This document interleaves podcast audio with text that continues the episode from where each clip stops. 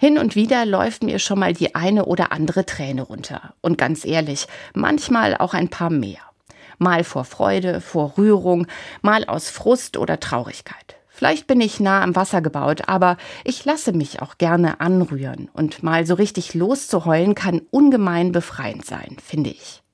Das mag auch daran liegen, dass es wissenschaftliche Untersuchungen dazu gibt, nach denen Tränen fast schon wie ein natürliches Schmerzmittel wirken können. Emotionales Weinen erhöht nämlich die Produktion von bestimmten Hormonen, die körperliche und seelische Schmerzen lindern können. Wieder einmal staune ich darüber, wie genial der Mensch geschaffen ist. Und zum anderen denke ich nicht zum ersten Mal, wie doof ich schon immer Sprüche wie jetzt heul doch nicht fand und finde. Tränen gehören zum Leben dazu oder sollten es zumindest sie in Zeiten großer Freude oder tiefer Traurigkeit, manchmal auch einfach nur im alltäglichen Wahnsinn zuzulassen, eine gute Idee. Und ich finde, jede einzelne Träne und damit auch jedes dahinterliegende und damit verbundene Gefühl ist kostbar. In einem alten Bibelwort gibt es ein sehr schönes Bild, eine alte Bitte, die dieses Kostbarsein beschreibt.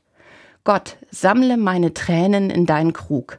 Ohne Zweifel, du zählst sie kein Heul doch nicht oder sei nicht traurig, Gott ist bei dir, sondern ein klares Statement. Keine Träne sei umsonst geweint. Keine Träne oder vielleicht jede damit verbundene Anstrengung, jedes Gefühl dahinter geht verloren, ist vergebens.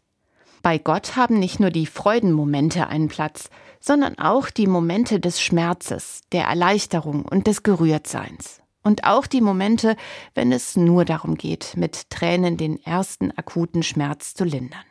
Also, heul doch.